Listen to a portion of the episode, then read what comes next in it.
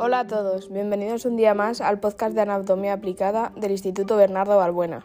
Yo soy Vega Gómez Alonso, de primero U, y vengo a hablaros de las agujetas.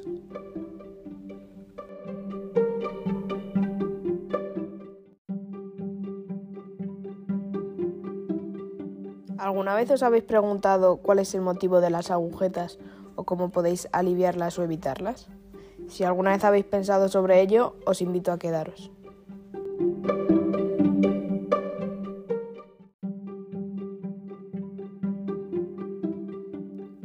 Las células pueden obtener energía de forma rápida sacándola de las reservas de glucógeno. Lo que pasa es que hay un inconveniente y es que se produce ácido láctico. Antes se creía que las agujetas eran el producto de un acumulo en exceso de ácido láctico. Sin embargo, se han llegado a conclusiones que descartan esta teoría. Se ha visto que el ácido láctico es casi completamente eliminado tras dos horas después de hacer ejercicio y eso no coincide con los síntomas de las agujetas, porque si alguna vez los habéis experimentado, habéis visto que el dolor suele durar entre 5 y 7 días y el pico de dolor está en los tres primeros. La teoría que se ha acabado aceptando es que el motivo son microroturas de fibras creadas al forzar los músculos más de lo habitual.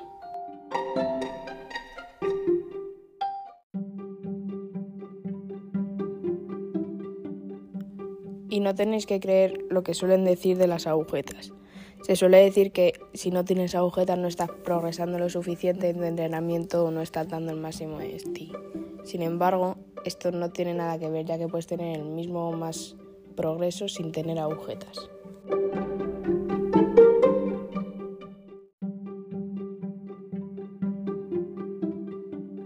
Evitar las agujetas tampoco se puede hacer magia, pero aquí os dejo algunos consejos que os podrán ayudar antes de hacer ejercicio. El primero y uno de los más importantes es el típico que siempre dicen, que es calentar. De esta forma activas los músculos y preparas al cuerpo. También hay estudios que aseguran que consumir proteínas y cafeína pueden ayudar, ya que en las proteínas hay unos aminoácidos que ayudan a sintetizar fibras musculares. También mantenerse hidratado ayudará. Y si eres un novato en el ejercicio físico, asegúrate de subir la intensidad de forma progresiva y no de golpe. Y por último, uno también de los más escuchados es estirar después del ejercicio.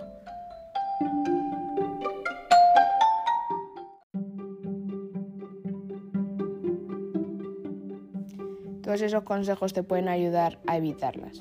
Sin embargo, si no has sido precavido y ahora estás con agujetas, los siguientes te ayudarán más. Hacer una recuperación activa y poner en movimiento los músculos seguramente no sea lo que más te apetezca, pero te puede ayudar. Por ejemplo, un cardio ligero combinado con unos estiramientos posiblemente te ayude a reducir el dolor. También aplicar frío en la zona dolorida servirá de antiinflamatorio. Y al igual que antes, hidratarse y tener una buena dieta posiblemente te ayude. Y en los casos más graves, pues acudir al fisio. Y si esto no es suficiente, pues llegar a consumir antiinflamatorios, pero prestando atención a los efectos secundarios.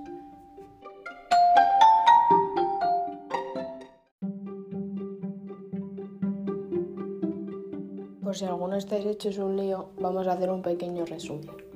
Hoy hemos aprendido que las agujetas no se forman por un acúmulo de ácido láctico, sino que se forman por forzar demasiado un músculo llegando a que se produzcan micro roturas en las fibras musculares.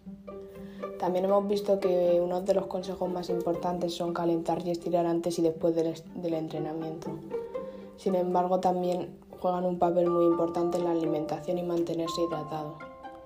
Y también es muy importante conocer tus límites y hasta dónde puedes llegar en el entrenamiento.